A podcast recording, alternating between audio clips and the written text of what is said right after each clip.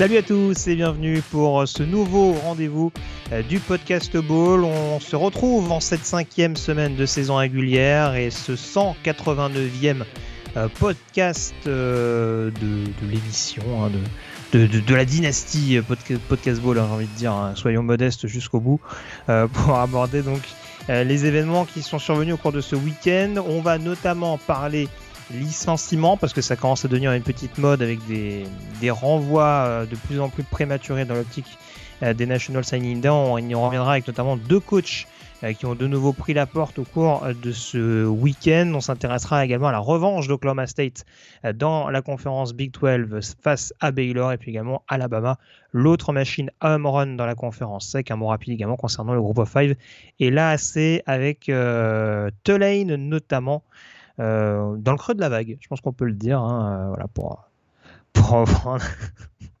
je, je l'ai fait à peu près une fois par an, donc euh, j'ai fait mon quota au cours de cette émission. Tous ces sujets-là, avec également la chronique fidèle au poste, on parlera de tackle notamment, et on s'intéressera à l'université de Wisconsin. Il s'est passé pas mal de choses du côté de Madison, ça tombe bien au cours de ces derniers jours. Et puis également notre chronique draft, tout ça en compagnie du rédacteur et fondateur du site de Loop Hunt, Morgan Lagré. Salut Morgan. Salut Greg, bonjour tout le monde. Alors, on a eu des petits problèmes techniques, hein. on peut dévoiler des petites choses en off, mais la, la bonne nouvelle quand même Greg, euh, Mhm. c'est que c'est promis, cette émission ne sera pas interrompue par un passage au bâton de Aaron Judge. Et ça, c'est quand même formidable. C'est vrai. Alors très franchement, je le dis, je, je le dis pour les auditeurs qui n'ont pas eu la chance d'écouter en off, vous avez quand même manqué une voix extraordinaire de Morgan. Euh, Morgan version Chipmunk, je pense que je ne, je- je ne suis pas prêt de me remettre et j'espère que c'est une archive qui ressortira vu qu'il y a eu des, des tests audio réalisés. on a des extraits, on, sortira ça on le- dans le bêtisier, je pense. on, on a les, on a les images, on a les cassettes en tout cas. Euh, donc voilà, bref. Tout ça mis à part, Morgan, encore un gros gros programme parce qu'on commence euh, depuis peu, mais en tout cas là vraiment on est en, plein dedans, les confrontations intra-conférences. Donc ça y est, les premières implications liées au final de conf à l'issue de la saison euh, commencent à avoir lieu. Et il y a du coup pas mal d'enseignements à tirer au cours de cette première euh, semaine, ce premier week-end du mois d'octobre. On démarre tout de suite par une petite parenthèse tout de même en s'intéressant à la conférence Big Ten. C'est parti.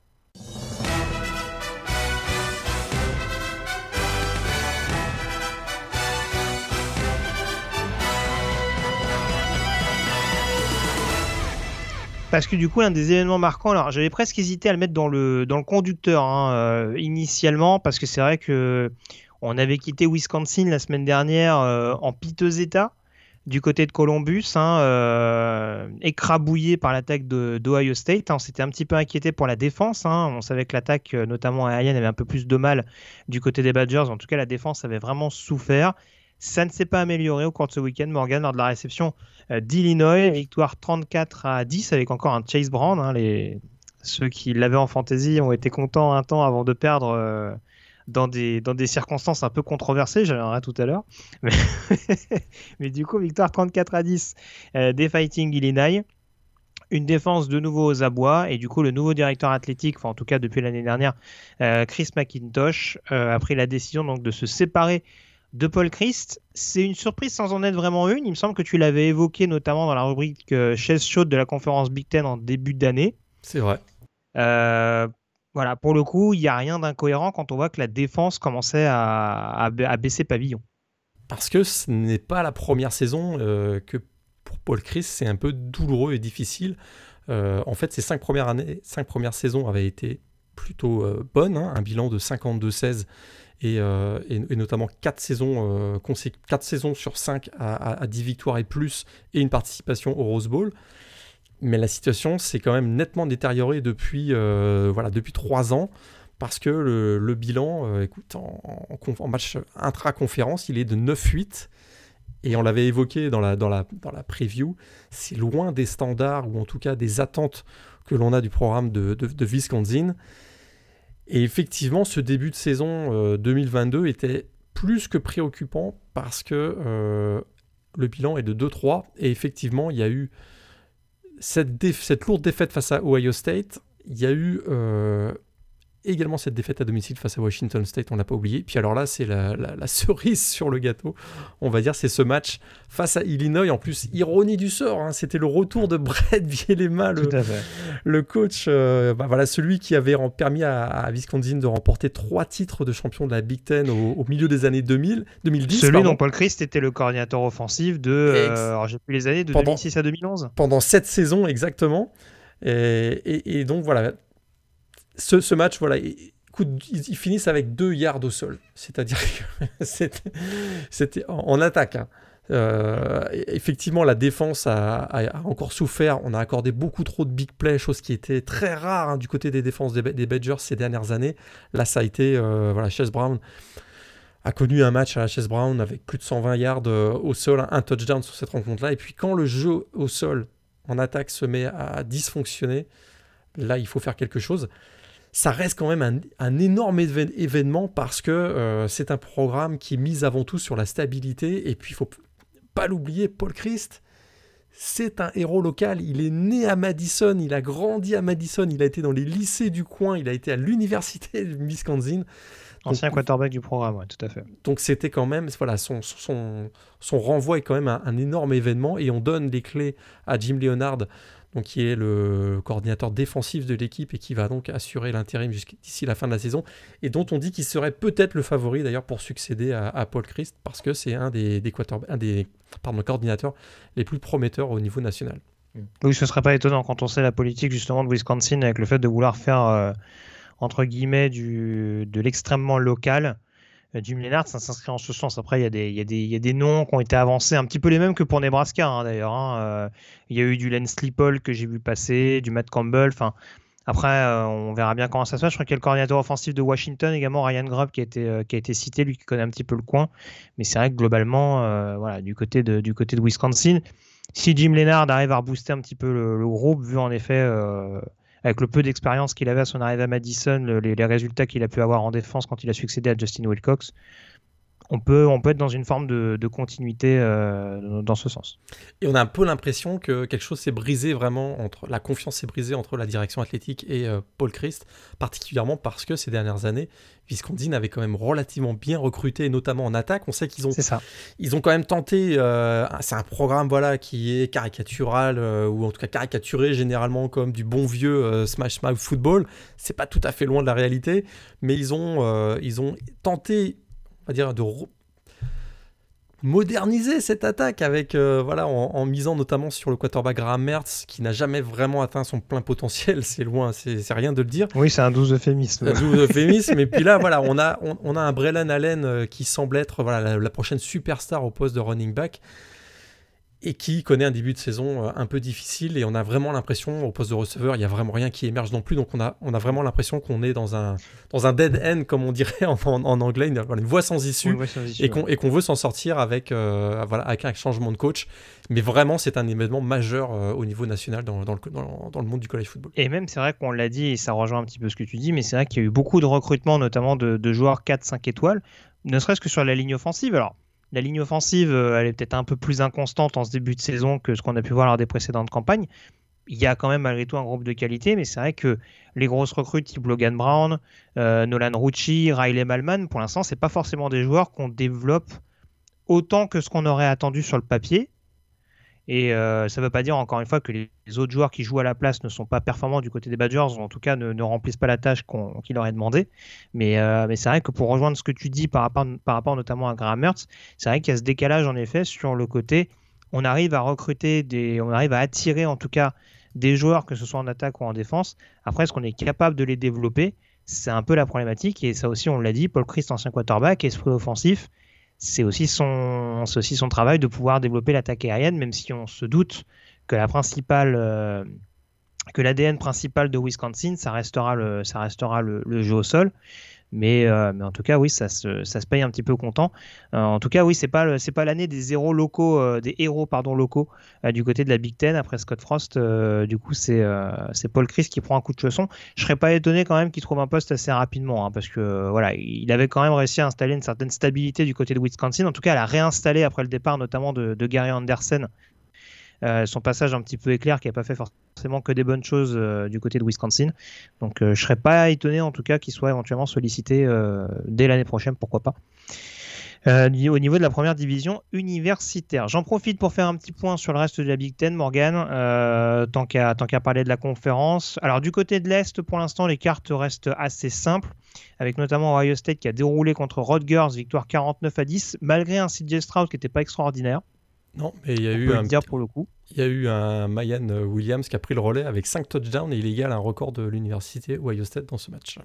C'est ça, ils arrivent toujours à sortir des joueurs. Je crois qu'il y a un autre running non, qui commence à sortir Ohio State, d'Alan Turner, non je, crois que j'ai vu passer ce. Il y a de la réserve, effectivement. Ouais, ouais, apparemment. ils n'ont jamais, ils ont jamais vraiment été embêtés. Hein. Je pense que sur la, sur la chronique fidèle au poste, sur les running, je pense qu'il y aura des trucs à dire. Il y aura des trucs à dire. Euh, mais, voilà.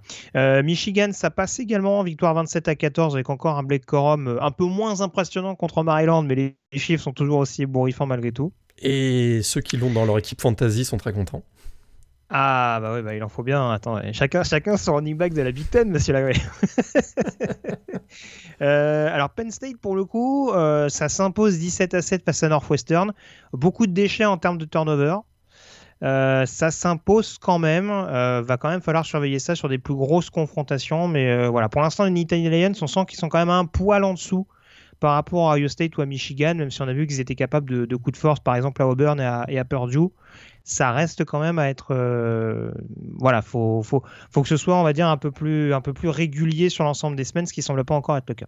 Ouais. les conditions météo n'étaient pas favorables quand même. Il y avait quand même pas mal, de, pas mal, de, pluie, mais bon, euh, c'est sûr que c'est pas leur meilleur match de l'année. Ils rentrent quand même dans le top 10 de la Paul, si je me trompe pas. Donc, euh. Tout à fait. Euh, et puis également pour terminer avec cette division, donc Maryland qui s'impose face à Michigan State pour, pour continuer de donner quelques mots de tête aux Spartans qui sont donc à trois défaites de suite avec donc Washington, Minnesota et, et Maryland. C'est pas voilà, c'est c'est pas des perdreaux de l'année non plus, mais en tout cas voilà ça ça annihile clairement les chances d'un bowl majeur désormais pour les, Spartans. Euh, tout n'est pas enterré dans la Big Ten. Encore que, euh, là ils sont quand même déjà à 0-2, mais euh, voilà, en tout cas pour un bowl majeur en fin de saison, ça me paraît extrêmement compromis avec déjà trois défaites au compteur. Par contre, du coup, à l'ouest, la division de Wisconsin, hein, pour qui ça s'est sérieusement compliqué avec cette défaite contre Illinois, les cartes continuent d'être redistribuées. Donc Iowa, je l'ai dit, s'est incliné à domicile contre Michigan avec encore une prestation offensive assez pénible, hein, parce que c'est 27-14 à l'arrivée, mais les 14 points des Hawkeyes, c'est dans le dernier quart. il y avait, quand, il y avait quand même des, il y avait quand même des blagues qui sortaient euh, sur les réseaux sociaux quand Spencer Petras a réussi euh, sa passe euh, de touchdown. On, avait des Petras Forestman quand même. Donc, Ah bah, on, commence de plus en plus à entendre les, huées massives de, du Kinnick Stadium quand même. Donc euh, je pense que manifestement, euh, il y a un plébiscite global pour Alex Padilla. Donc euh, à un moment donné, la famille Ferenc va quand même peut-être devoir mettre un peu d'eau dans son vin et se dire qu'il faut peut-être changer son fusil d'épaule parce que c'est pas préoccupant, mais ça peut rapidement le devenir avoir un tel décalage entre l'attaque et la défense, c'est quand même, euh, c'est quand même assez aberrant. Euh, et puis Minnesota également, qui était l'équipe un peu haute du moment dans la Big Ten West et qui s'incline à domicile face à Purdue 20 à 10. Euh, ça s'est vraiment joué sur la fin de match, Morgan. le score été 10 partout à quelques minutes de la fin. Et Purdue notamment qui s'en sort grâce à son running back backup un peu sorti de nulle part. Ah bah, un walk-on, c'est la, vraiment la belle histoire de ce match. Devin Mokobi, qui effectivement euh, termine avec plus de 100 yards de sol et un touchdown. Et il a, il a été auteur voilà, de la, la, course qui a fait basculer le, vraiment le match du côté des, des spoiler makers, hein, puisque perdu à l'habitude. Le retour. Le retour. Et effectivement, sa course de 68 yards. Et ensuite, derrière, il a enchaîné avec un touchdown de la victoire. Et c'est la, la belle histoire, effectivement, Devin Mokobi, qui était le, running back 3, voire 4 dans la depth chart et qui, qui finalement a été décisif pour une équipe de Purdue qui va enchaîner la semaine prochaine avec un déplacement à Maryland aussi, qui pourrait être assez décisif. Hein, Purdue, d'ailleurs, dans cette division Big Ten West, hein, peut-être que tu voulais en, parler, mais on a 5 équipes à égalité avec un bilan intra-division, intra-conférence pardon, de 1-1. Donc tout est possible et Purdue. Ah bah ça va être le bordel comme l'année dernière. On rappelle que l'année dernière, dernière semaine, il y avait 4 équipes en course pour, la finale. Voilà, exactement. Euh, Minnesota d'ailleurs qui avait battu Wisconsin dans la dernière semaine, un Purdue qu'on avait identifié peut-être comme une équipe qui pouvait peut-être créer la surprise est encore, euh, est encore en course avec cette belle victoire du côté de Minnesota. Bah c'est ça. Je parlais de régularité. Euh, c'est vrai que là aussi, c'est un peu troublant de voir une équipe de Purdue qui bat, euh, qui bat Florida Atlantique, on va dire, par, par la peau du slip et, et, qui, arrive, qui arrive quand même à être hyper convaincant à Minnesota avec une défense.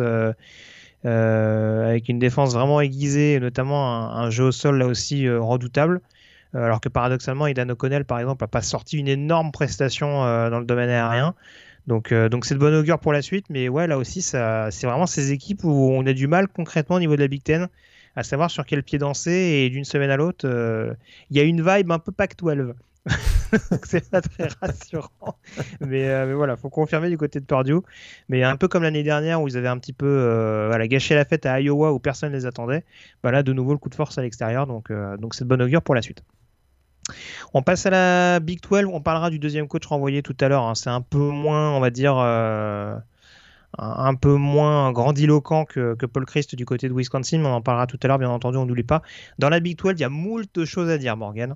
À commencer par ce remake de la finale de conférence de l'année dernière, donc entre Baylor et Oklahoma State. Rencontre extrêmement attendue. Euh, victoire 36 à 25 d'Oklahoma State.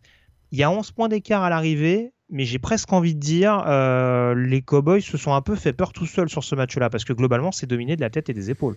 Ouais, c'est largement dominé. Il y a eu ce troisième carton un peu, euh, un peu loufoque et, fou avec euh, énormément de points et notamment la, bah, écoute, le Blake Chapin, qui avait été en grande difficulté en, première mi-temps, s'est mis à envoyer. Euh, euh, écoute, euh, en tout cas, sa connexion avec Monaray Baldwin s'est mis à être un peu plus décisive. Effectivement, ils sont revenus, au score donc à 36-25. Il aura fallu finalement une interception de Thomas Harper en, fin de match pour assurer la, pour assurer la victoire. On ça faisait 33-25 à ce moment-là, pas 36-25. Oui, il y a un retour de coup de pied aussi de Nixon non, qui, euh, voilà, fait beaucoup de bien. Et ça, c'est clairement le tournant du match. C'est-à-dire qu'on est à 16 à 3 à la mi-temps avec une première mi-temps vraiment globalement bien maîtrisée par Oklahoma State. Mais voilà, le coup, le coup fatal, c'est ce retour de 98 yards du running back Jadon Nixon sur le kick-off euh, de la deuxième mi-temps. Voilà, à 23-3, c'était terminé. Comme tu l'as dit, ils se sont fait une petite frayeur en laissant euh, Blake Chapman reprendre un peu confiance. Ils ont été un peu plus agressifs, ils ont un peu ouvert le playbook aussi, les Bears, qui ont été très conservateurs en début de match. Ça n'a pas été le cas en, deuxième. Mais euh, finalement, tu te souviens, dans la pré-saison, hein, on se posait des questions de savoir si euh, la défense des Cowboys allait souffrir du départ de Jim Knowles. Bah, écoute, ah bah, Derek, tout, hein. Derek, Mason, il fait le boulot parce mm. que très clairement, ça, la transition se passe sans aucun problème et une équipe qui est très expérimenté du côté de Oklahoma State, avec un Spencer Sanders qui fait le travail. Écoute, euh, aujourd'hui, je trouve que, on va peut-être parler de Kansas, mais je trouve que euh, c'est globalement l'équipe qui est, euh, qui est le mieux placée pour remporter la Big 12 à la fin du mois de septembre, en tout cas après un mois de compétition. Bah en tout cas, c'est l'équipe on va dire la plus, la plus fringante sur, sur les formations encore invaincues. Il y en a donc trois au niveau de la conférence Big 12. Tu commençais à en parler mais on a donc Kansas hein, qui, après avoir fait le show en attaque ces dernières semaines, a blindé en défense pour, euh, pour damer le pion d'Iowa State, victoire 14 à 11 euh, du côté de Lawrence. Et puis l'autre résultat donc important, c'est cette victoire de TCU contre Oklahoma. alors du côté d'Oklahoma, le prince charmant s'est transformé en crapaud, ça tombe bien, il jouait les Hornet Frogs. Défaite 55 à 24 là, c'est plus une lune de miel qui est terminée, Morgan. Ah, là, c'est le divorce déjà. les papiers sont signés. Non, mais voilà, on exagère un peu, mais c'est vrai que. Hmm, bon, en plus, ils ont la blessure de Dylan Gabriel qui arrange rien, mais c'est pas ça qui change la physionomie du match. Euh, qu'est-ce que tu retiens le plus en l'occurrence? Est-ce que c'est encore ce coup d'éclat de Kansas avec un registre différent de ce qu'on voyait jusque-là? Ou est-ce que c'est vraiment TCU qui, euh, sans faire de bruit jusque-là, arrive à écraser une équipe d'Oklahoma. Alors, après la défense d'Oklahoma, on en avait parlé la semaine dernière contre Kansas State, mais en tout cas, c'est un joli coup de force pour les débuts de Sonny Dykes du côté de, euh, de, Fort Worth. Là, en l'occurrence, pour l'instant, la lune de miel continue. Le plus retentissant pour moi, c'est cette, euh, cette victoire de TCU et la manière surtout. Quoi. parce que la défense de la défense d'Oklahoma, alors on sait qu'il y a eu énormément de départs du côté des Sooners à l'intersaison, des deux côtés du ballon d'ailleurs, mais notamment en défense. Mais on se disait qu'avec l'arrivée de Brent Venables, s'il y avait, voilà, s'il y a un secteur où on allait peut-être le mieux s'en sortir, c'était peut-être en défense. La TCU a inscrit des touchdowns de 73, 67, 62 et 69 yards, avec un total de 668 yards contre une défense qui est euh, à peu près dirigée par Brent Venables, même si euh, d'ailleurs on commence à se poser des questions sur, sur le choix qu'il a fait de, ressortir euh, Ted Roof de la retraite, parce que ça se passe pas très très bien. Mais pour moi, c'est très clairement le, voilà, le, plus retentissant. C'est Oklahoma n'avait pas encaissé 50 points dans un match de Big 12 depuis 1999, avant l'arrivée de Bob Stoops. Donc c'est vraiment c'est complètement fou.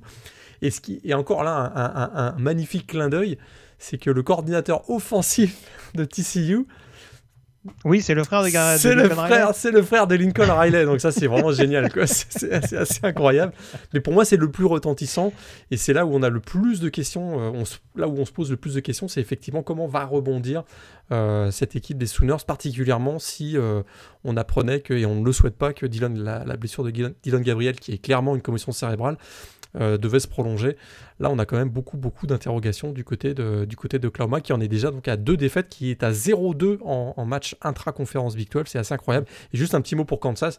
On s'y attendait un petit peu, voilà, on s'attendait un petit peu que ça allait être, euh, que du côté d'Iowa State, on allait tenter de bloquer, de stopper, de ralentir Jalen Daniels. Opération réussie pour les Cyclones. Par contre, là, ce qu'ils n'ont pas vu venir, c'est que, que la défense des Jayhawks s'est mis au diapason et avec notamment le vétéran Sam Bird qui a réussi deux sacs et, c'est euh, écoute une ambiance de folie du côté de Laurence qui la semaine prochaine va en plus accueillir l'émission euh, de ESPN College Game Day dans un match entre deux équipes classées Kansas et TCU. on l'a pas vu venir. Hein. On l'a pas vu venir celui-là. Un, week-end quand même où on a des matchs comme Alabama, Texas A&M euh, et, et, Oklahoma, Texas. bah, ESPN va du côté de Laurence, c'est tout un, tout un message qui est envoyé. La belle histoire se euh, continue, puis je reprends un terme qu'on voit, qu'on voit beaucoup dans, voilà, chez, certains observateurs du college football. On a vraiment l'impression de voir l'America's Team euh, sous nos yeux. Euh, on a envie que ça on a envie que ça continue pour Kansas, malgré tout. Bah, c'est ça, mais, mais, ce qui est dingue, c'est de se dire que oui, le 8 octobre, ils peuvent, ils peuvent être déjà éligibles pour un bowl. Ça, c'est quand même assez dingue. Hein. Franchement, euh, ériger une statue pour Len Sleeple, non, ah ouais, honnêtement. Euh, Effectivement, il peut être éligible pour un bowl euh, le 8 octobre. Ce sera, ce sera assez, serait assez beau. Il, y a, pas mal d'équipes classées dans la Big 12. C'est toujours le cas donc, de, Kansas State, hein, qui a confirmé notamment avec euh, enfin son résultat du côté de Norman la semaine dernière en s'imposant 37 euh, à 28 euh, face à Texas Tech avec encore? Un duo Martinez-Vaughn qui a pas mal tourné au niveau du jeu au sol. Hein. je crois 340 yards à eux deux, si je me trompe pas notamment. 343, ouais, 343 yards au total. Adrien Martinez, encore fabuleux. Ouais. Tout à fait. Toujours pas de perte de balle. Hein. vraiment, je, ils, ont, ils, ont dû mettre de la glu. Hein. Qu'est-ce que tu veux dire exactement? Je pense que Chris Kleiman a trouvé une recette que Scott Frost n'avait pas. C'est assez bluffant à voir. Euh, et enfin, la victoire de Texas, euh, voilà, Texas qui se relance après son coup d'arrêt du côté euh, de Lubbock, victoire donc face à West Virginia, 38 à 20. Donc ça, c'est en ce qui concerne les résultats au niveau de la Big 12. On passe à la conférence sec à présent, Morgan, avec ce déplacement périlleux d'Alabama du côté d'Arkansas. périlleux en tout cas sur le papier, parce que ça s'est pas ressenti en tant que tel. rapidement, un avantage de 28-0 pour Alabama la blessure de Bryce Young et euh, on s'est fait un petit peu peur autour des vestiaires jusqu'à, euh, bah, on va dire, la séquence un peu Aaron Judge de cette rencontre. Bah voilà, parce que du côté, alors ça fait 28-0, mais euh, je pense que la, blessure, parce qu'on est quand même obligé d'en parler, hein, la blessure de Bryce Young, donc une blessure à l'épaule, une entorse de l'épaule a priori qui devrait. Alors les nouvelles semblaient être rassurantes. on n'a pas encore la confirmation qu'il sera apte à jouer face à Texas A&M. Mais effectivement, son, successeur, euh, Jalen Milrow, euh, euh, c'est pas tout à fait le même, type de joueur, plus athlétique. On sent que c'est un vrai quarterback double menace, voire plus coureur que passeur. Et puis c'est voilà, il y, a eu cette baisse d'intensité à la fin du deuxième carton et, et, clairement en troisième carton baisse d'intensité de général de l'équipe du Crimson Tide. Ils se sont fait souffler dans les bronches et dans ces cas-là, Nick Saban, qu'est-ce qu'il fait? Euh, bah, en fait, euh, il fait confiance à son jeu au sol. Puis ça tombe bien parce qu'il y a un certain Jamir Gibbs qui a enchaîné deux courses de plus de 70 yards pour des touchdowns. Et voilà, en, 3-4 jeux, en 3-4 big plays au sol, je pense que Jalen Milrow, si je me souviens bien, fait aussi une course de 60 yards ou un peu plus. Et voilà. Ah, c'est ce qu'il ce qu a remet dedans, hein, parce qu'il fait la course à 28 euh, il y a combien? 28-23 28-23 à un moment donné, ouais. ouais. Ah ouais et c'est ce, ce touchdown de Miro déjà qui met un petit coup derrière la tête. Et derrière, euh, sur le drive suivant, euh, Gibbs également qui, qui, fait la différence. Enfin, ce qui fait un peu moins sérieux, surtout quand on sait que défensivement, Arkansas, c'est quand même censé être un peu plus costaud c'est quand même Bumperpool qui se fait euh, qui se fait aspirer sur les deux mêmes jeux euh, de chaque côté du terrain euh, pour les pour les big plays de, de Jamir Gibbs ça fait un petit peu tâche mais en tout cas c'est très très bien appelé de la part d'Obama et voilà ça permet ça permet de de refaciliter la fin de match dans une rencontre voilà où le Tide n'aurait jamais dû se mettre autant en difficulté vu les vu l'écart de, niveau qui semblait y avoir en, première mi-temps. Mais c'est le c'est ce qui est fabuleux chez Nick Saban quand il, là où il a réussi sa révolution c'est dans le play calling offensif parce que là, on a, parlé du jeu au sol. On peut s'attendre à ce qu'à 23, à 28-23, il y aille euh, plutôt en, formation euh, high form et puis je, je cours tout droit. Pas du tout c'est un jeu de course spread offense, ce qui fait qu'il joue très clairement sur euh, des affrontements et des duels à 1 contre 1 de Jamir Gibbs face, à, face, à, face au linebacker adverse ou au safety adverse. Mhm. Et il joue tout sur l'avantage physique, athlétique de ses propres joueurs. On sait qu'il n'y a que des 4 et des 5 étoiles. Et il veut, voilà, il veut créer des match-ups où il est à peu près sûr de l'emporter. Et c'est exactement ce qui s'est passé. Autant on aurait eu il y a, une dizaine d'années euh, un jeu, euh, voilà, on a le souvenir de ce match face à LSU où on court, on, gagne, on fait des gains de 2-3 yards. Là maintenant, le jeu au sol d'Alabama, c'est on va gagner des 15, 20, 30 yards, même un peu plus. C'est assez fabuleux et à chaque fois qu'ils se mettent à, accélérer, il n'y a aucune équipe, même, même Arkansas, qui peut les, qui peut les arrêter. Et Alabama qui est donc désormais classé numéro 1 de la P-Top 25. Pourquoi? Parce que bah, l'ancien numéro 1 désormais, euh, Georgia, a eu beaucoup de difficultés à se dépêtrer de Missouri du côté de Columbia. Euh, victoire 26 à 22 dans un match où Georgia a quasiment été mené pendant tout le match. Avant le touchdown, en tout cas, de, de Dijon euh, Edwards en fin de rencontre. Euh, c'est pas la première fois qu'on est un peu inquiété par Georgia. Alors, on avait évoqué cette rencontre un peu. peut-être un peu, un peu atypique contre Kent State où ça n'avait pas forcément joué à plein niveau. Là, en tout cas, du côté de Missouri, ils ont sérieusement été bousculés, les joueurs de Kirby Smart. Ils ont été sérieusement bousculés, absolument. Et écoute, Missouri a mené pendant 56 minutes. Ils ont, les Dogs ont dû sortir le blood chauffe euh, vraiment en fin de match. il y a deux gros drives qui se terminent avec des, touchdowns au sol. Mais là, ce qui est vraiment inquiétant, c'est la, performance de la O-line. La O-line des Dogs s'est fait dominer tout le match et euh, ça a eu un impact sur le rendement de Stetson Bennett. Hein. Seulement deux passes au-delà de 20 yards. Et puis surtout, 24 euh, sur 44, bien loin de ses, de ses stats habituelles. Et on a vu même la défense des Bulldogs qui a été, euh, alors, qui a été certes efficace dans les 30 derniers yards, mais qui euh, a laissé progresser Missouri, qui est considérée comme la moins bonne équipe de la SEC cette année, peut-être avec Vanderbilt. Donc euh, c'est assez inquiétant quand même. Hein. Quand même. ouais, vous en faites un peu beaucoup quand même, monsieur Lagré. Mais oui, oui, je vois ce que tu veux dire. C'est vrai que depuis le début de la saison, en tout cas, Missouri, c'était pas rassurant. En plus, il sortait d'un match, en plus, du côté d'Auburn, qui avait possiblement laissé quelques, quelques traces.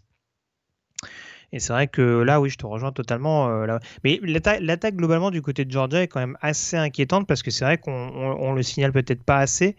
Mais euh, le départ notamment de, Zamir White et de James Cook laisse quand même quelques petits points d'interrogation sur le jeu au sol. On, ressent peut-être euh, un peu moins, moins d'impact et, du coup un peu moins d'utilisation, je trouve, euh, pour le duo Kendall Milton et, Kenny McIntosh. Et d'ailleurs, euh, je pense que c'est pas un hasard si on inclut un petit peu plus désormais Dijon Edwards dans le, dans le cahier de jeu. Et c'est vrai qu'il y avait beaucoup, il y avait beaucoup de responsabilités déjà sur les épaules de Stetson Bennett depuis le début de la saison.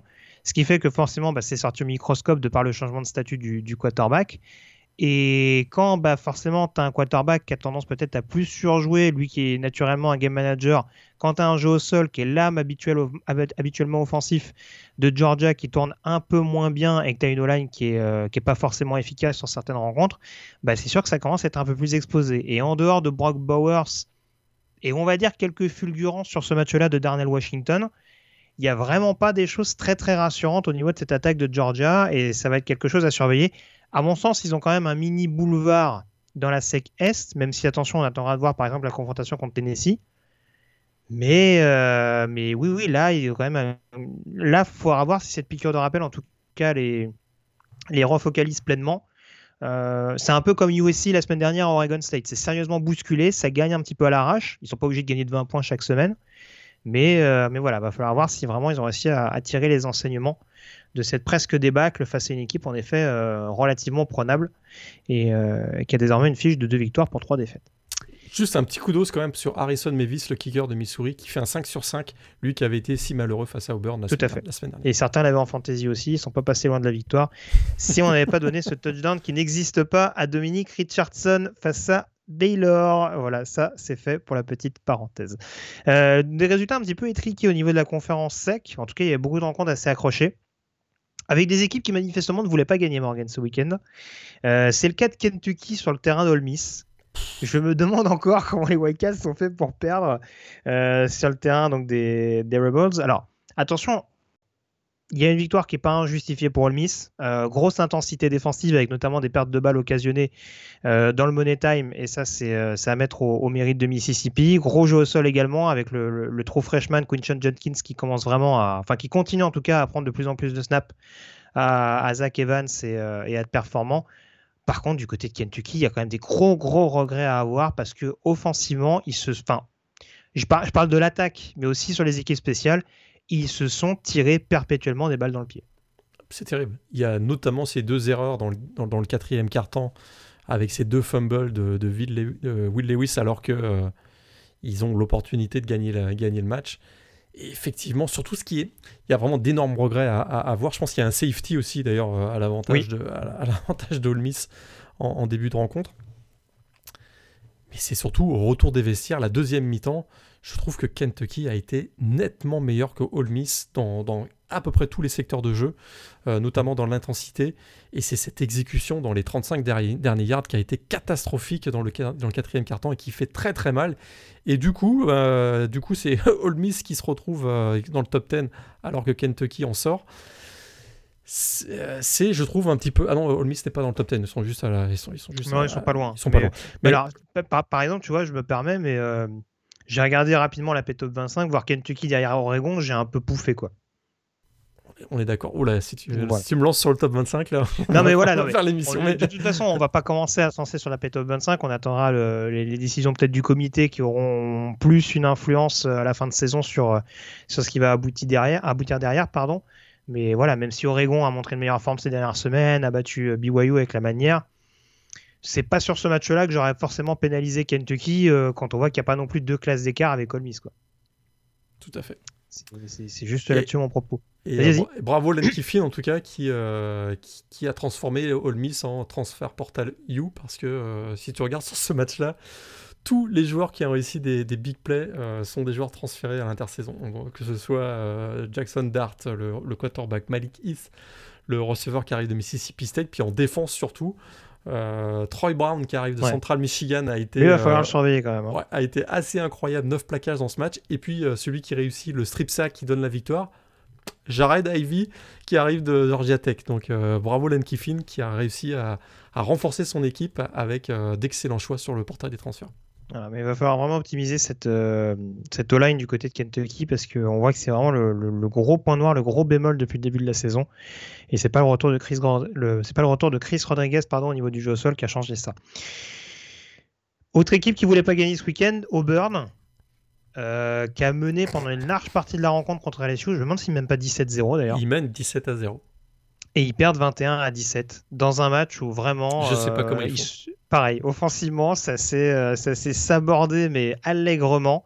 Et il y a une deuxième mi-temps où il n'existe plus. Ils ont été à la lumière. Bah, ce qui est incroyable, c'est qu'après avoir mené 17-0, ils, ils, gagnent quand même la bataille des yards 438 à 270. Mmh. Mais ils arrivent à perdre le match.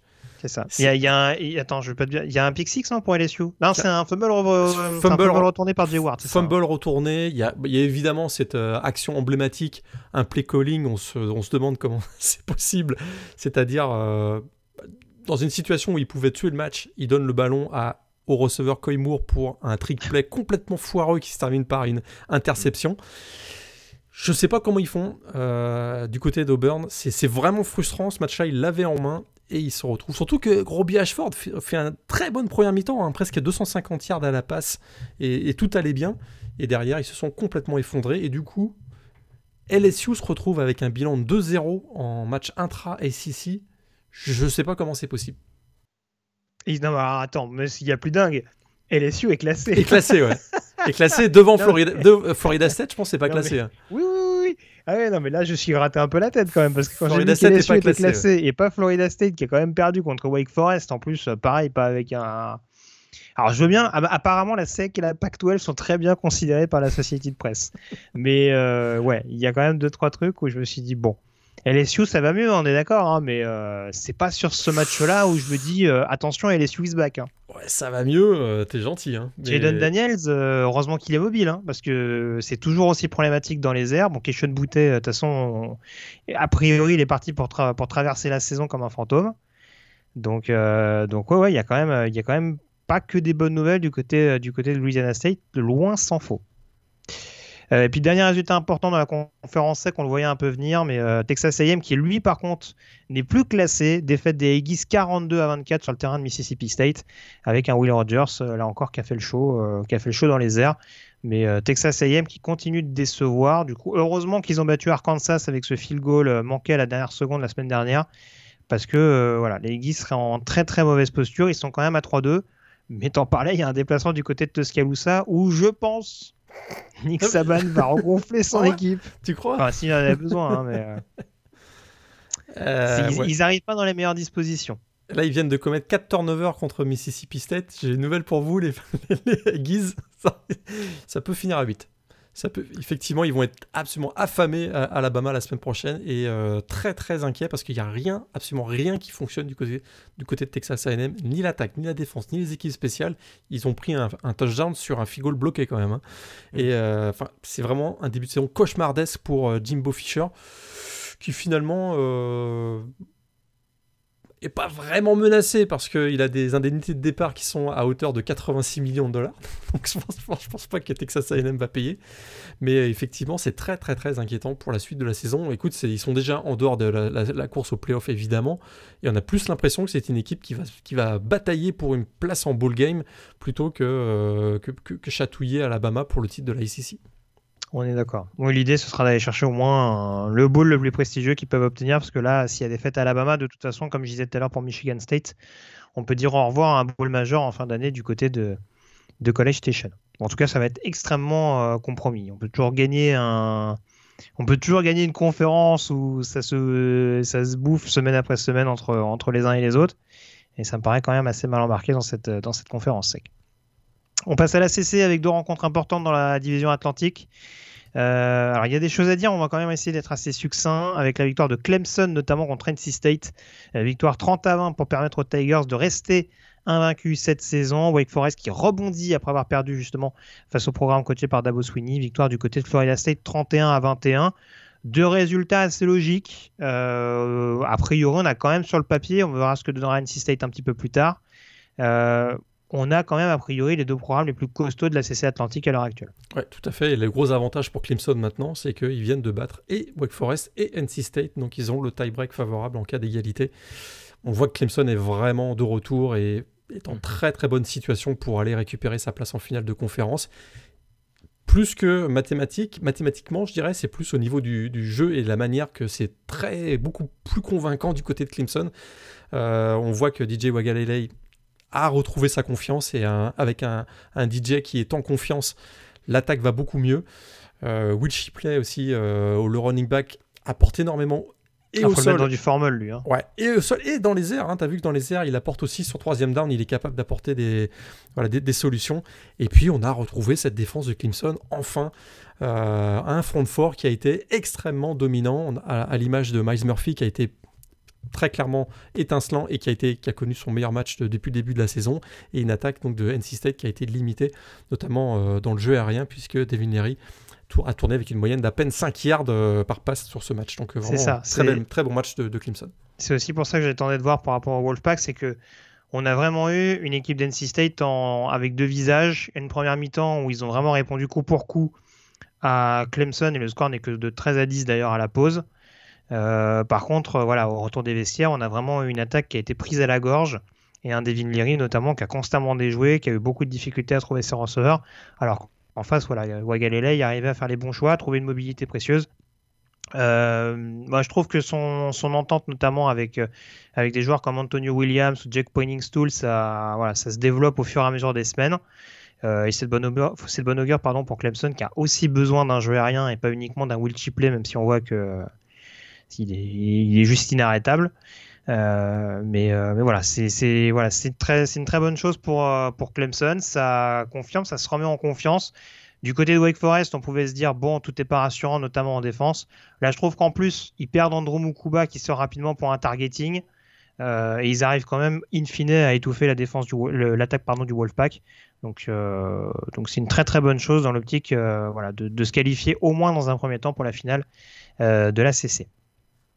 Euh, dans l'Atlantique, Syracuse qui reste invaincu également. En même temps, ils ont déroulé face à Wagner un programme de 1 AA avec encore un Sean Tucker euh, qui a marché sur l'eau. Et puis un match que tu as dû suivre avec grande attention, Morgan.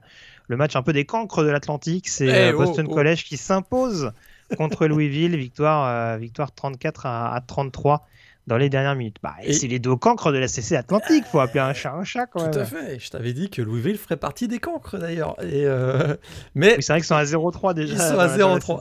Ouais. Et puis euh, ils ont toujours pas de ligne offensive, euh, BC, mais ça va beaucoup mieux parce que quand le duo Jurkovec, Zay Flowers fonctionne, il y a de la vie du côté des Eagles qui remportent une belle victoire finalement, leur première victoire en match intra-conférence cette saison. Alors, le chantier, il est plus dans la coastal parce que du coup, on a eu cette défaite surprise de Pittsburgh à domicile contre Georgia Tech, euh, défaite 26 à 21. Et du coup, euh, bah, on a les deux voisins euh, qui se frisent un peu les moustaches. North Carolina qui s'est imposé largement face à Virginia Tech, victoire 41 à 10. Et Duke qui a également déroulé face à, face à Virginia, on va dire les deux programmes de Caroline qui se sont défoulés sur les programmes de Virginie. Euh, victoire 38 à 17 donc des Blue Devils. Est-ce que c'est pas les deux favoris désormais dans la conférence Coastal? Écoute, celui-là, on l'avait pas vu venir non plus. Hein. non plus, ouais. surtout, euh, alors Duke, on savait qu'il y avait Riley Leonard, ce quarterback, on était très intrigué. Mais il était, on avait quand même le sentiment qu'il était un peu esselé. Écoute, il fait le boulot il fait le boulot et une très très belle victoire des Blue Devils euh, face à Virginia. Et écoute, ils sont à 4-1, 1-0 en match, en, match intra-conférence, effectivement. Et comme dans le même temps, euh, Drake May, le, quarterback de, de, UNC, lui aussi marche sur l'eau. Je suis pas loin de te rejoindre que euh, on, va vraiment avoir une saison de basket dans, la, saison de football. Et puisqu'on va avoir un duel UNC Duke comme on, comme, voilà, comme on peut avoir au printemps euh, parfois. Et, et, je me permets, on va pas trop anticiper, mais il y a quand même un Duke North Carolina le 15 octobre. Tout à fait. Donc, euh, la saison de basket sera pas encore commencée, c'est le petit bémol. Mais, euh, mais nul doute que ça, que ça intéressera, ça intéressera de très très près la Caroline du Nord dans, ce, dans cette opposition donc d'ACC Coastal. Miami ne jouait pas un ce week-end et a confirmé Tyler Van Dyke pour le prochain match pour le match de la semaine prochaine en tant que quarterback titulaire. Donc euh, voilà, on va pas enterrer tout le monde non plus, mais en tout cas, d'un point de vue contenu depuis le début de la saison, pour l'instant, c'est du côté des Tar Heels et des Blue Devils en tout cas que ça a l'air un peu plus un ronflant. On termine avec la Pac-12 où il s'est passé deux trois petites choses. On a notamment la victoire d'Oregon qui s'est imposée contre Stanford, USC qui a battu Arizona State. Un petit mot peut-être rapide Morgan sur Washington qui s'incline euh, qui incliné dans la nuit de jeudi à vendredi ou de vendredi à samedi peut-être. Euh, du côté de UCLA, défaite 40 à 32. On avait une bonne défense des Huskies, mais face au duo DTR Jake Bobo, ça n'a pas tenu bien longtemps. alors là, Dorian Thompson Robinson, hein, quand il joue comme ça, là, ça devient, c'est très très très très compliqué de le, stopper. Effectivement, il y a eu une excellente connexion euh, entre DTR et Jake Bobo le, receveur donc des Browns, bien aidé aussi par Zach euh, Charbonnet qui est toujours, voilà, toujours à même de réussir un, big play. Ce trio-là vraiment euh, a mené les Browns euh, dans une victoire finalement 40-32 qui, voilà, l'écart de 8 points ne représente pas tout à fait, je trouve, l'écart qu'il y a eu. oui, ils se sont fait un peu peur, les Browns, dans le Voilà, ils se sont fait, il y a eu un espèce de garbage time qui s'est transformé en Freyer time, j'allais dire. Mm. Mais, mais, ils ont quand même largement dominé. Et écoute, UCLA 5-0, oui, classé 18e, je crois, à la P Top 25. Donc, Attention. Euh, Attention. Ouais, je, là, c'est pareil, j'attends confirmation. Il n'y a pas une constance euh, que je trouve euh, folle. Ah bah, pas de constance, il reste sur 8 victoires consécutives quand même, hein, puisqu'ils avaient gagné leurs 3 derniers oui, matchs. Oui, bah, oui, oui, bon, je parle depuis le début de la saison. Après, euh, voilà, d'un point, point, de vue contenu, pour l'instant, voilà. Mais je, on est d'accord qu'après, les chiffres parlent. Mais, mais ouais, j'attends de voir ce que ça peut donner sur la durée. Après, voilà, ça, ça nous promet en tout cas une Pac-12 extrêmement accrochée, puisque Washington fera sûrement partie des candidats. UCLA en effet, Utah qui s'est imposé contre Oregon State, victoire 42 à 16, avec au passage un Chance Nolan qui a été benché du côté d'Oregon State. Hein, euh, A priori sur le moment, mais il euh, faudra voir lors du prochain match. Euh, Washington State n'est pas enterré non plus, hein, et même si même s'ils ont perdu donc à domicile contre Oregon, ils se sont imposés ce week-end face à California. USC et Oregon, donc on n'oublie pas bien entendu. Euh, un petit mot pour terminer sur Colorado, euh, avec donc le deuxième coach du week-end renvoyé, Carl Dorel.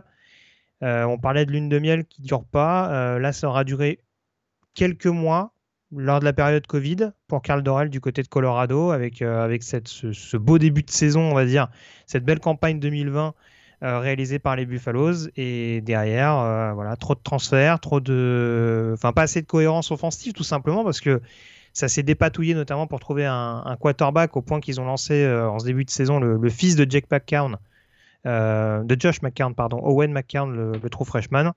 Euh, donc on était un petit peu en galère à ce niveau-là et je pense qu'il paye aussi ce, point de vue-là, sachant que lui-même est quand même un coach à, mentalité offensive à la base. Ouais, la, saison Covid a fait illusion. On se souvient qu'ils avaient fini à 3-1. L'année dernière, c'était 4-8 et cette année, ils sont 0-5. Et voilà, avec tous les transferts qu'il y a eu euh, pendant l'intersaison, on voit qu'il se passait quelque chose de. Voilà, c'était plutôt une spirale négative du côté de, du côté de Boulder, et donc euh, on a décidé de se séparer de, de Karl Dorel. Tout à fait. Et du coup, au niveau des candidats, il y, a le fameux serpent de mer Eric Bieniemi qui va refaire son apparition. ah, c'est ça. Ah, comme à. Il était déjà dans le dans la shortlist en 2020, il avait décliné, donc on va voir s'il changera d'avis euh, à l'issue de cette saison 2022, lui qui est toujours le coordinateur offensif des Kansas City Chiefs en NFL ancien running back historique de Colorado. Euh, un petit mot du groupe of five très rapidement également pour parler de Tulane. Euh, petite sensation Tulane, hein, une équipe qu'on qu'on voyait pas forcément venir, alors qu'elle avait perdu beaucoup de matchs un petit peu d'une courte tête l'année dernière, mais qui avait fini avec un bilan négatif. Euh, cette saison, ça a l'air de sourire de nouveau. On l'avait dit il y a 15 jours, victoire du côté de Kansas State, 17 à 10. Alors, il y a eu ce coup d'arrêt très étonnant face à Southern Miss à domicile, euh, à l'occasion d'ailleurs du retour de l'ancien coordinateur offensif euh, Will Hall du côté de Tulane et de la nouvelle petite sensation au poste de quarterback de Southern Miss, le true freshman Zach Wilkie. là, ça s'est remis dans le bon sens du côté de Houston. Victoire 27 à 24 après prolongation. Est-ce qu'on s'inquiète plus pour Houston ou est-ce qu'on se dit que Tulane, ça peut vraiment être un sérieux candidat euh, dans une AAC euh, qui paraît un peu, encore plus ouverte que ce qu'on pouvait penser au départ? Bah, C'est sûr que pour Houston, ils en sont déjà à 2-3, plus un match gagné en prolongation, si je ne me rappelle pas. Donc, euh, il pourrait être à 1-4 là. Mm. trop de pénalités dans ce match. Très clairement, ils sont à 9 pénalités, 70 yards, face à une équipe de Tulane qui a été extrêmement opportuniste et qui, en plus, a dû se débrouiller avec son troisième quarterback. Tout à fait, Michael Pratt. Michael Pratt euh, était out pour ce match. Justin Ibieta, son, son backup, s'est rapidement blessé. On a donc donné les clés l'attaque à Kyle Horton, qui a très très bien fait, notamment un fabuleux drive de 75 yards qui, euh, qui a envoyé le match en overtime. Ils s'en sont sortis. C'est pas l'ancien quarterback des Broncos, on précise. Tout à fait, non.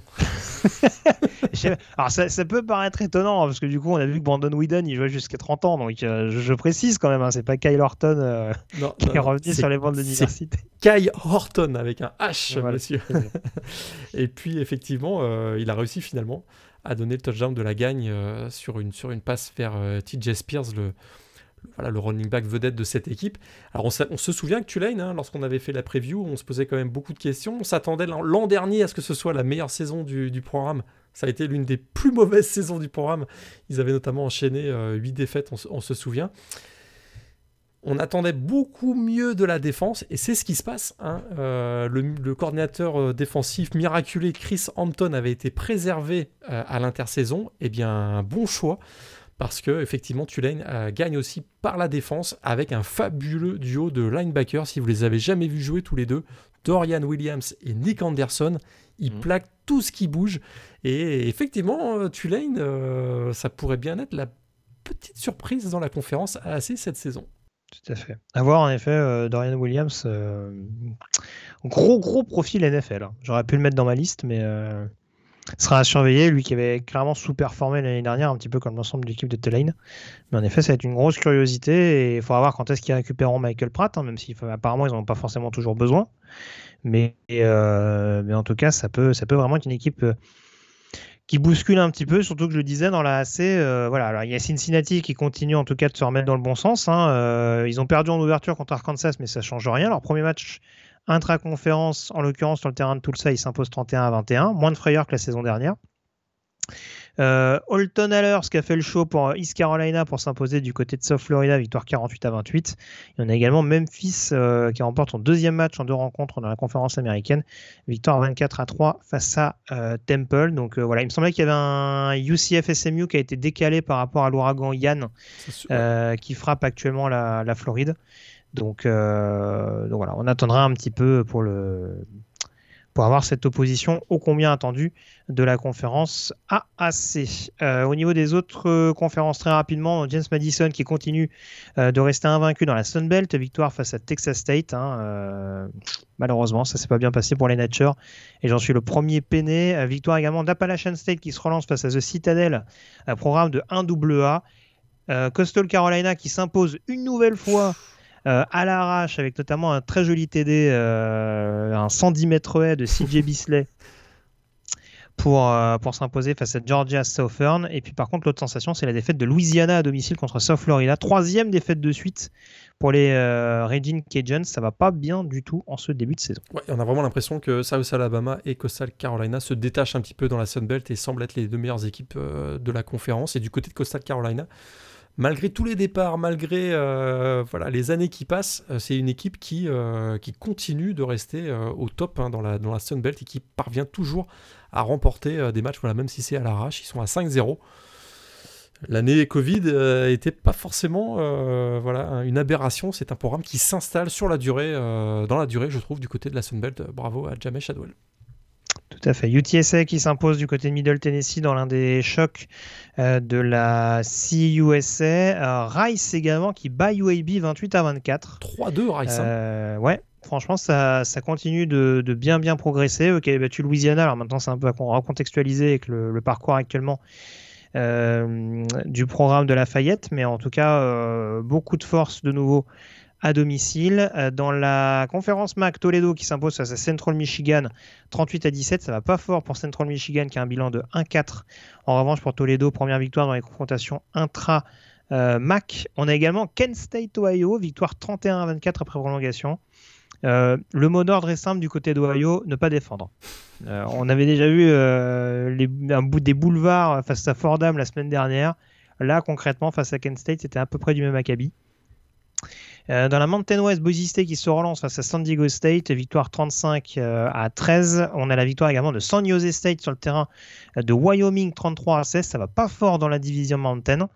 Euh, c'est le moins qu'on puisse dire. Euh, dans la division Ouest, l'équipe qui inquiète le plus, c'est peut-être Fresno State, qui s'incline du côté de Houston, 19 euh, du côté de Yukon, pardon, 19 à 14. Et du coup, même s'il manque Jake Henner, c'est très très inquiétant le contenu actuellement du côté des Bulldogs. on voit que c'est une équipe qui est quand même vraiment dépendante hein, de son quarterback vedette, Jake Henner, qui est maintenant blessé. Et du côté de Yukon, eh écoute, c'est la première victoire face à une équipe FBS depuis 2019 quand même, kudos à, à Jim Mora. On se, on se, moquait un peu de lui, mais ils ont déjà gagné deux matchs cette année. Et le mois de septembre vient à peine de se terminer, donc euh, bravo à lui. Tout à fait. Petit dernier résultat important, c'est la victoire de BYU face à euh, Utah State, victoire 38 à 26 euh, pour rester notamment classé à l'issue de cette journée. la défense de Utah State qui a donné pas mal de fil à retordre, mais finalement les Cougars qui ont réussi à faire la différence. Tes trois matchs de la semaine, Morgan?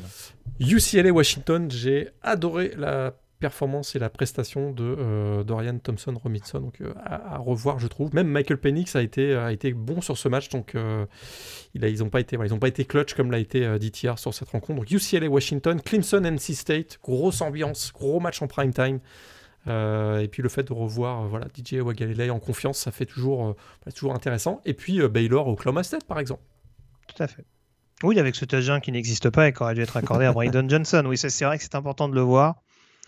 Pour que vous compreniez voilà, ce, complot qui a frappé la, la fantasy college football au cours de ce week-end, avec notamment, notamment ma défaite. Vous inquiétez pas les auditeurs, ça ira mieux la semaine prochaine. Voilà. oui, c'est ça.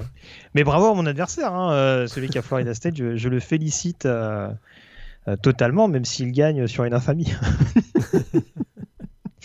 On passe tout de suite à la chronique draft.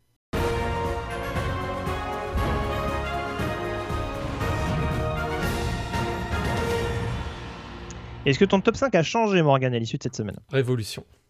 Ouh là là je Carrément. Ouais. Les mots sont prononcés. Révolution. Je crois que euh, je viens de comprendre qu'il y a que quelque chose ne se passera pas.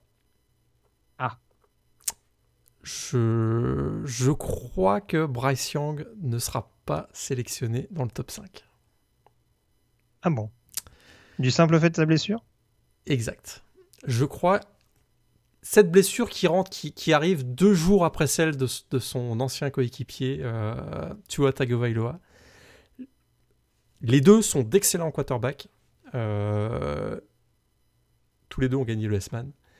Mhm. J'ai bien peur qu'on se rende compte que ce ne sont pas des quarterbacks qui peuvent s'installer dans la durée dans la NFL. Et j'ai bien peur qu'il sera drafté. Hein, je suis en train de vous dire que Bryce Young va pas se faire drafter. Mais je commence à me demander s'il va pas plutôt descendre en fin de premier tour, voire au deuxième, du, oh. fait, du fait de cette euh, fragilité physique qui se voit quand même beaucoup, je trouve, Greg. Euh, autant l'année dernière, autant cette saison en, début d'année, autant là encore face à un... Écoute, c'est sur un plaquage qui, n'en est même pas un, hein, contre Arkansas, une mauvaise chute sur l'épaule et ça casse. Et ça, je crois que les scouts euh, vous voit, voit ça d'un mauvais oeil. Donc, je sors Bryce Young de mon top 5, monsieur. Et je mets CJ Stroud numéro 1. Oh. Malgré la performance de ce week-end. Malgré la performance de ce week-end. Euh, ah, il est tombé sur le génie, sur le génie défensif avec Chiano, donc c'est vrai que c'est plus dur. Euh, je mets CJ Stroud numéro 1. Je, mets, je laisse euh, Will Anderson, le edge rusher de Alabama numéro 2. Jalen Carter, qu'on a très peu vu hein, dans ce match face à Missouri, le défensif tackle. Là, je le mets le numéro 3. C'est plus sur sa réputation pour ce qu'on pour, ce qu'on voit depuis le début de la saison, je trouve. Oui, oui, il, revenait, enfin, il revient en tout cas. Il était présent par intermittence sur le terrain de Missouri, mais c'est vrai que pour l'instant, l'échantillon n'est pas très. Ouais. Et pas très fort, et pas très éclatant, on va dire. Et numéro 4, je fais rentrer Miles Murphy, qui euh, le, defensive end slash tackle de, Clemson, qui pour moi a montré voilà tout ce qu'on veut voir. Enfin, c'est une ligne offensive de NC State qui a certes perdu euh, beaucoup à l'intersaison, mais qui reste quand même très solide. Il a été vraiment dominant. On a vu euh, ce qu'on veut voir de Miles Murphy, ce n'était pas le cas dans les premiers matchs de Clemson. Il a été vraiment dominant dans cette rencontre. Je le mets numéro 4 et je garde mon Bijan Robinson numéro 5. Donc tu vois, je sors, euh, je sors Bryce Young.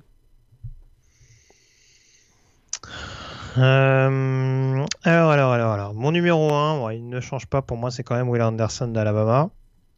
J'aurais du mal à le faire descendre. Il hein. va vraiment falloir que il va falloir qu'il y ait d'autres performances énormes parce que je laisse Will Anderson numéro 1, euh, CJ Stroud numéro 2.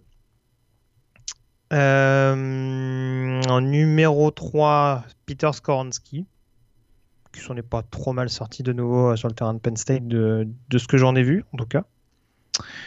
En numéro 4, je laisse quand même Bryce Young pour l'instant. J'aurais quand même tendance à mettre pour l'instant de côté Jalen Carter. Euh, en attendant peut-être de voir un impact un peu plus notable. Euh, mon numéro 5, alors je vais parler d'un head rusher, mais pas le même que le tien. Je vais parler de BJ Ojulari, defensive end d'LSU, qui, encore, euh, qui, a, qui, a, justement été un des, principaux instigateurs, on va dire, du retour en forme justement de la défense d'LSU. Alors je suis pas sûr que c'est lui qui provoque le fumble, hein, retourné par Jay Ward, mais en tout cas il y a au moins, il me semble, deux sacs à son actif. Et euh, il a été extrêmement précieux, notamment dans cette, deuxième mi-temps euh, décisive pour LSU. Donc, euh, donc, voilà, on sait que le profil du bonhomme très rapide, athlétique, etc. Qui peut en plus être très polyvalent, je pense en NFL, pouvoir s'adapter en fonction des, avoir le, gabarit et la vitesse pour, pouvoir s'adapter à différents schémas. Donc, je pense que c'est vraiment un joueur qui va grimper au fur et à mesure dans les dans boards. Il est dans une conférence où il sera très en vue en plus. Donc euh, voilà. BJ Ojulari, numéro 5 de mon quintet de tête. Ton joueur de la semaine, du coup Ancien prospect 4 étoiles, originaire de la Californie, il avait, il avait d'abord comité à Ohio State. Clark Phillips. Ah oui. cornerback, je veux dire coordinateur, cornerback. Il le sera peut-être de, de Utah. Écoute, ce week-end, il a été absolument fantastique face à Oregon State. Il a réussi trois interceptions. Euh, voilà, c'est un, un, cornerback de petite taille, on le connaît. Hein. je pense qu'il est, même pas, il fait même pas 1m80. Euh, mais alors, quelle explosion sur le premier pas, un defensive back hein, vraiment très rapide avec des changements de direction euh, soudains qui sont assez incroyables. Il laisse rarement son adversaire créer la fameuse séparation, euh, grâce notamment voilà, à un sens de l'équilibre, sûrement dû à son, centre de gravité assez bas. Elle est capable de suivre n'importe quel tracé des receveurs adverses, un, vrai aimant à receveur comme on dit. On l'avait d'ailleurs vu à son avantage au Rose Bowl, malgré l'énorme match du duo CJ Stroud, Jackson euh, Smith, Njigba, pardon, il s'en était plutôt bien sorti. Alors vous l'avez compris, c'est sûrement un cornerback euh, qui va être très bon en man-to-man. C'est un petit peu plus difficile sur les coverage, je t'avoue. c'est euh, voilà, pas un DB très instinctif, on va dire. Euh, ça pourrait d'ailleurs lui être assez préjudiciable parce que, étant donné sa taille, je le vois difficilement jouer à une autre position que nickelback, où on doit souvent, dans les systèmes défensifs actuel jouer beaucoup de coverage à ce poste de Nickelback. Donc voilà, je m'interroge un petit peu, mais vu la QV qui est assez homogène, je trouve sans véritable euh, joueur incontestable hein, au poste de cornerback cette année. Oui, il y a des Kelly Ringo, on a des Cam Smith euh, du côté de, South Carolina, Garrett Williams, euh. Il peut peut-être s'en sortir avec une sélection au deuxième, voire au troisième tour.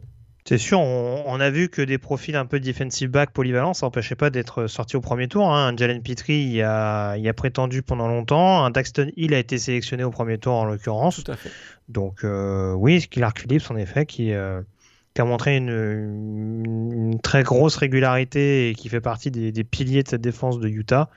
Euh, avec les qualités que tu évoquais. Euh, voilà. C'est un candidat vraiment, surtout dans une classe de cornerback qui me paraît plus ouvert que prévu, parce qu'encore une fois, Kellen Ringo, on le répète, mais euh, c'est pas forcément le profil le plus rassurant en ce début de saison.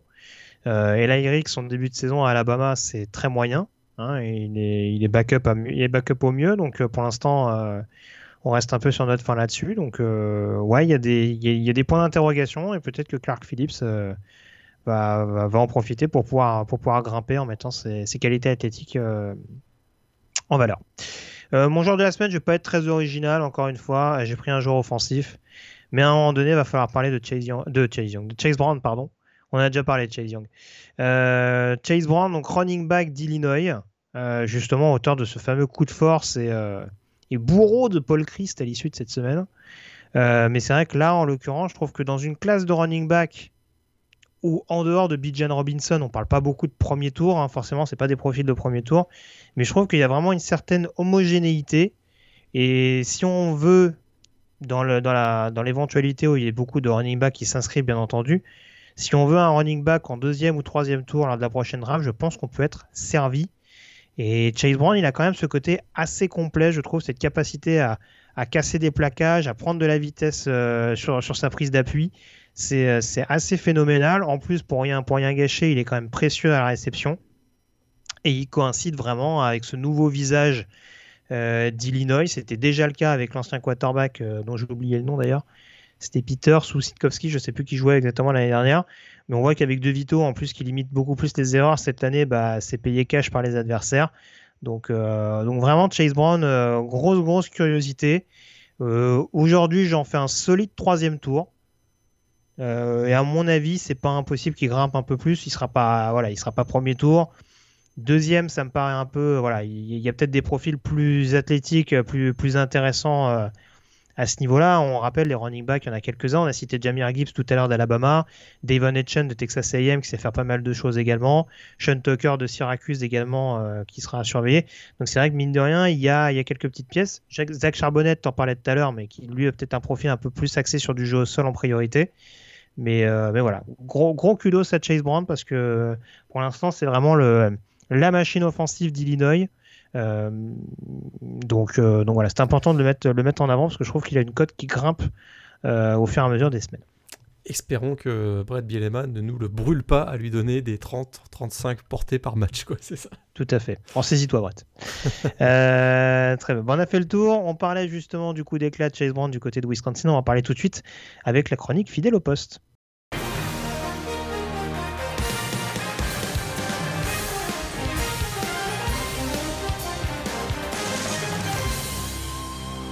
Et on va parler de ligne offensive, Morgan, au cours de cette émission, plus précisément des tackles. On pourra peut-être parler des linemen intérieurs un peu plus en détail dans une autre émission.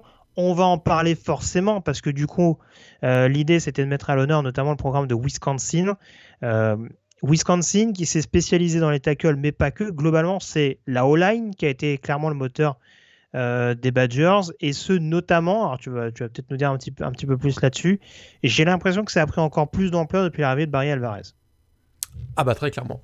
Euh, absolument. Alors c'est ça a commencé, on va dire, peut-être dans les années 80, euh, où voilà, un joueur a, émergé, Paul Gruber, hein, qui a été drafté euh, par les Bucks en, 1988 et qui a été vraiment un offensive tackle au milieu des années 80, absolument dominant dans la Big Ten sous le maillot des Badgers de Wisconsin et qui a connu vraiment une excellente carrière dans la NFL. Et là, on a commencé à regarder d'un peu, plus près ce qui sortait du côté de Wisconsin, même si on a sorti régulièrement des, lignes, des joueurs de ligne offensive. Le, je trouve que voilà, le point de bascule, il se fait peut-être au début des années 2000. Euh, effectivement, il y a la présence de Barry Alvarez, mais voilà, il y a un joueur comme Mark Toscher qui sort, septième tour pourtant. Mhm. Il y en aura plus beaucoup des septièmes tours à sortir du côté de Wisconsin. Ils vont plutôt sortir au premier et au deuxième tour ensuite. Parce que là, on se dit, mais en fait, ils sont super bons, les mecs qui sortent de, Wisconsin. Et puis, quelques années plus tard, il y a peut-être le, plus grand d'entre tous, l'emblématique Joe Thomas, qui va sortir effectivement de, Wisconsin. Et alors, à partir de ce moment-là, c'est, euh, on enchaîne et c'est la succession de très, très grands joueurs au, au poste de offensive tackle et particulièrement au poste de left tackle. Ouais, tout à fait. Ouais, alors c'est vrai que. Alors tu citais en plus, hein, c'est vrai que l'année justement, il y a Mark Tosher qui sort en septième tour. Il sort aussi au septième tour parce qu'il y, a... Bah, y a Chris McIntosh, justement, qui est drafté au premier tour, Qui, était, qui était son pendant justement côté gauche et qui sort au premier tour. Mais malheureusement pour lui, qui a eu des problèmes de santé assez rapidement qui, qui l'ont empêché de performer en, en NFL, mais c'était déjà, c'était déjà un, un pion essentiel, on va dire, de Wisconsin et un, joueur qui était déjà extrêmement coté lors de son arrivée dans, la Grande Ligue. Mais c'est vrai qu'il y a eu en effet de plus en plus de profils. Euh, si on prend euh, des premiers tours, avec des fortunes diverses, hein, parce qu'il y, y, a des joueurs en effet qui, sont, arrivés avec une grosse cote. Je pense à Gabe Karimi, par exemple, drafté par Chicago, où ça n'a jamais rien donné. Euh, mais lui qui était plus un profil à droite. on voit quelques années plus tard, par exemple, qu'un un Ryan Ramsick, euh, qui est pleinement titulaire chez les Saints euh, depuis, son arrivée, euh, depuis son arrivée dans la ligue, et qui pour le coup à gauche était tout simplement infranchissable. Alors c'est vrai que ça a été boosté par Barry Alvarez. Après, on, on va rien apprendre de particulier, on le dit assez souvent. C'est vrai que c'est aussi une région, le Wisconsin, où on a plus affaire à des beaux bébés de, presque 2 mètres que à, des, profils hyper longilignes voilà, je vais pas prendre le prototype du coupeur de bois, mais euh, c'est vrai que c'est un peu, euh, un peu dans cette optique-là. Et on voit que c'est des régions notamment qui sont assez pourvues en, joueurs assez, assez massifs, assez, assez, avec un profil de, colosse. Et en l'occurrence, oui, Barry Alvarez a bien mis ça, je trouve, en application parce que depuis donc 2000, je crois qu'il y a au moins une vingtaine de, profils draftés, plus d'une vingtaine de Badgers draftés. alors ça, ça comprend les tackles et les joueurs de ligne intérieure, hein, parce que on aurait pu faire un point sur les centres aussi hein, du côté de Wisconsin. Hein. il y en a eu quelques-uns. Mike Webster, la légende des Steelers. Euh, Travis Frederick également, euh, dont on ne rappelle pas qu'il a eu un, impact non négligeable à Dallas il y a encore quelques saisons de ça. Mais c'est vrai que les tackles, ça, ça, a souvent été un, moteur assez intéressant et c'est d'autant plus remarquable. Et c'était symbolisé par Joe Thomas, c'est que là où Wisconsin, par exemple, se démarquait par rapport à d'autres programmes de la région et de la conférence, c'est qu'en effet, il y avait des tackles qui était non seulement extrêmement efficace sur le pass pro, mais qui en plus euh, excellait sur le, jeu au sol. Et, on, on, avait, a eu de plus en plus justement ces profils euh, vraiment aussi, aussi massifs qu'athlétiques, ces joueurs qui étaient capables de décrocher et d'apporter des solutions vraiment euh, efficaces sur le jeu au sol dans une NFL qui devenait, qui devenait moderne. Wisconsin s'est tout simplement adapté et, et, avec, encore une fois, je le répète, des, des, joueurs qui avaient des profils extrêmement, extrêmement complets. C'est aussi ce qui a permis à Wisconsin de devenir, de devenir une des valeurs sûres de la conférence Big Ten au cours, au cours des deux dernières décennies. Et c'est même pas forcément caricatural, hein, le grand bûcheron, voilà, parce qu'on rappelle que dans le folklore du Middle West américain, il y a une, voilà, un, personnage mythique. Hmm. On le connaît tous, hein, puisqu'il y a même un trophée qui porte son nom, c'est Paul Bunyan. Tout à hein, fait. Le, grand. Oui, j'en profite pour envoyer sur mon Rivalidé d'ailleurs, hein, que vous pouvez retrouver sur, euh, sur Spotify et sur YouTube sur la page Greg Yellow, euh, où j'en reparle justement de, ce fameux, euh, de ce fameux symbole du Paul Bunyan. Mais oui, en effet, je te rejoins, je te rejoins totalement là-dessus, forcément. Donc forcément, voilà, quand on a comme héros et comme, comme personnage le plus important du folklore du Middle West américain, il y a un phénomène d'identification qui fait qu'effectivement, on, va dans les familles du Middle West développer des gros gaillards qui potentiellement vont jouer ensuite dans la NFL. Tout à fait. Et, cette réputation au niveau du jeu au sol, euh, voilà, ça, a aussi été étayé justement par ce, par ce S-Man Trophy remporté par Ron Dane, où c'est vrai qu'on se rappelle notamment du, profil assez phénoménal ah du bonhomme. Il y, a, pas mal de running backs qui, euh, qui remercient encore leur, leur tackle, ça je peux te le garantir. oui, c'est sûr, c'est sûr. On, en parlait un petit peu tout à l'heure, il, y a une identité très marquée. Mais voilà, euh, Ron Dane, euh, Monty Ball, Jonathan Taylor, Melvin Gordon, il y, en a tout un tas qu'on peut citer au cours des 20 dernières années où en effet ça, ça a surfé un petit peu. Qui ça? PJ Hill. Allez, ah, je me rappelle plus. Ah bah c'est celui que c'est celui que protégeait Joe Thomas. Ah d'accord. Au milieu des années 2000, ouais, tout à fait. Autant pour moi, je ne suivais pas assez assidûment le collège football à l'époque, donc euh, euh, mon mauvais, comme on dit euh, dans la langue de Shakespeare. du coup, alors, on va sélectionner donc deux tackles par first team et par second team. Ouais. Euh, lesquels tu as retenu en priorité? Bah, Joe Thomas, je pense que là, il va y avoir consensus. Oui, je, je, oui, je vais pas être très original non plus. Ah, j'ai hésité, euh, j'ai misé Paul Gruber et quand même. C'est plus sur le sur la, sur l'aspect mythique du, du, du, euh, du, joueur qui a été une saison, qui a fait une, qui a une carrière incroyable avec une équipe pourrie des Buccaneers de Tampa Bay, mais qui a joué 12 saisons avec les, Bucks, sans jamais rien dire, profil bas, 183 matchs au niveau NFL. Paul Gruber devant, euh, devant Chris McIntosh et Mark Tosher que j'ai mis dans ma euh, seconde team. Euh, bah écoute, ça va être mon côté un peu plus millénial, je pense. j'ai gardé, j'ai gardé Thomas et Gruber en first team, ça me paraît la base. j'ai gardé McIntosh en second team, j'ai mis Ramsey quand même avec. Ramsey, ouais, j'ai hésité, je t'avoue. Voilà, j'ai mis Ramsey, à la place de Tosher, mais en fait, c'est surtout parce que voilà, Tosher, c'est vrai que j'ai moins retenu son impact du côté de, du côté de Wisconsin, mais encore une fois, c'était plus par rapport à Macintosh. Euh, mais, mais ouais, concrètement, euh, en termes de carrière NFL, par exemple, c'est un, un, des tout meilleurs de Wisconsin, voire l'un des meilleurs.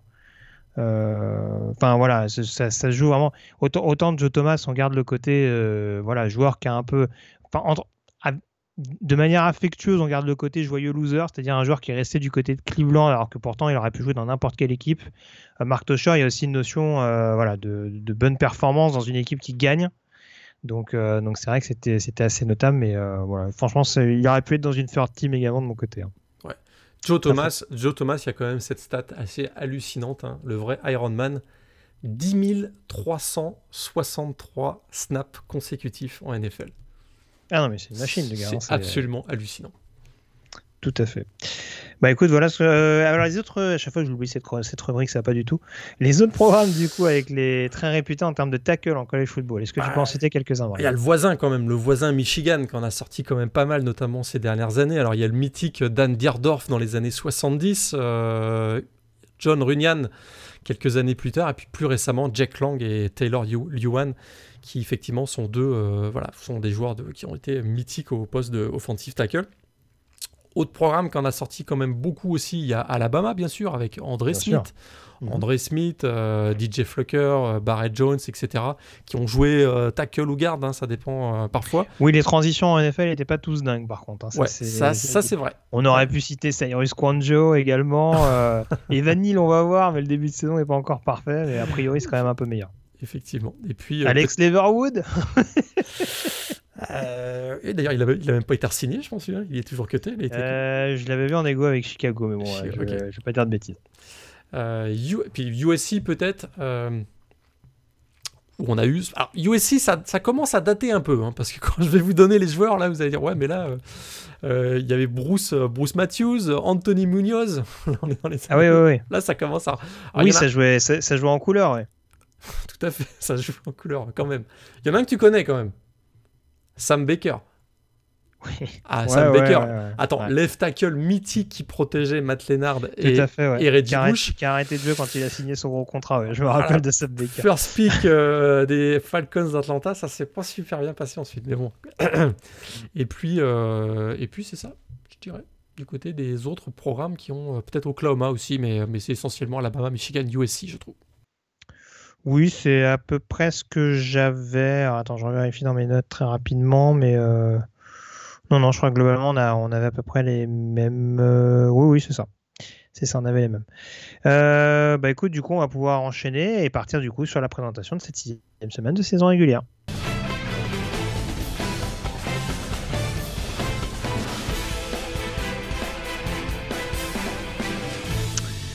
Programme désormais habituel, enfin rubrique désormais habituelle, Morgane. Euh, ton affiche de la semaine et pourquoi? Il faut choisir là cette semaine encore. Hein. C'est probablement pas. Écoute, je pense que c'est le match que tout le monde va vouloir regarder, je pense. Alors, c'est sûr qu'il y, a Alabama-Texas, A&M, pardon. Donc là, c'est vraiment la, rivalité euh, Nick Saban, Jimbo Fisher. Il y a plusieurs matchs entre équipes classées. Je suis intrigué par le déplacement de Tennessee à LSU. Il y a le gros UCLA-Utah. Euh, hein, super mhm. intéressant, mais là, tu me vois venir. Kansas TCU, ça va être quelque chose, je pense. numéro 19, Kansas contre TCU numéro 17. Comme je le disais tout à l'heure, les Jayhawks, ça devient l'America's Team et on se dit, on a envie d'y croire. Euh, même si on n'a aucune affinité avec le programme de Laurence, on se dit, ce serait quand même assez incroyable que cette équipe euh, se mette à aller jusqu'au bout. Peut-être même jusqu'à la finale de conf. Ça paraît impossible. Il est encore beaucoup trop tôt, on est à peine au mois d'octobre mais on se dit, on sait jamais. Et puis on a envie de voir un beau match aussi parce que du côté de, du côté de TCU, euh, Max Degan fait du très très bon boulot et on est intrigué par ce, duel à distance entre Jalen Daniels et, euh, Max Degan. Ça peut donner un match quand même assez incroyable, je pense. Je, pense aussi, mais ouais, je te, rejoins. C'est vrai que c'était assez compliqué dans le sens où il y a beaucoup, beaucoup d'affiches euh, assez incertaine. J'ai juste déroulé le programme assez rapidement. Euh, ça va donc commencer dans la nuit de jeudi à vendredi avec le UCF SMU dont je parlais tout à l'heure, donc qui sera décalé donc à ce jeudi à 1h du matin, heure française, enfin dans la nuit de jeudi à vendredi, comme je le disais. Dans la nuit de vendredi à samedi, on aura Rutgers contre Nebraska à 1h du matin. À 1h30, Memphis contre Houston, ça c'est de la confrontation intra-AAC.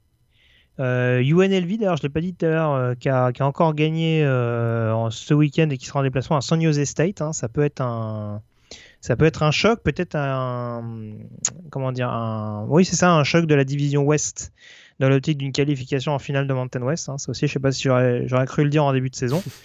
le retour de Jen Orwell du côté de Nevada, ça c'est plus anecdotique sur le Nevada Colorado State. Hein, vous embêtez pas spécialement à regarder ce match qui aura lieu à 4h30 à la même heure que le San Jose State UNLV. Le programme donc pour samedi à 18h, euh, LSU numéro 25 qui recevra Tennessee numéro 8. Euh, le Kansas TCU qui sera à la même heure en plus, donc euh, comme ça à 18h vous pourrez avoir un, aperçu, puisque c'est pas forcément les deux équipes qu'on suivait le plus depuis le début de la saison.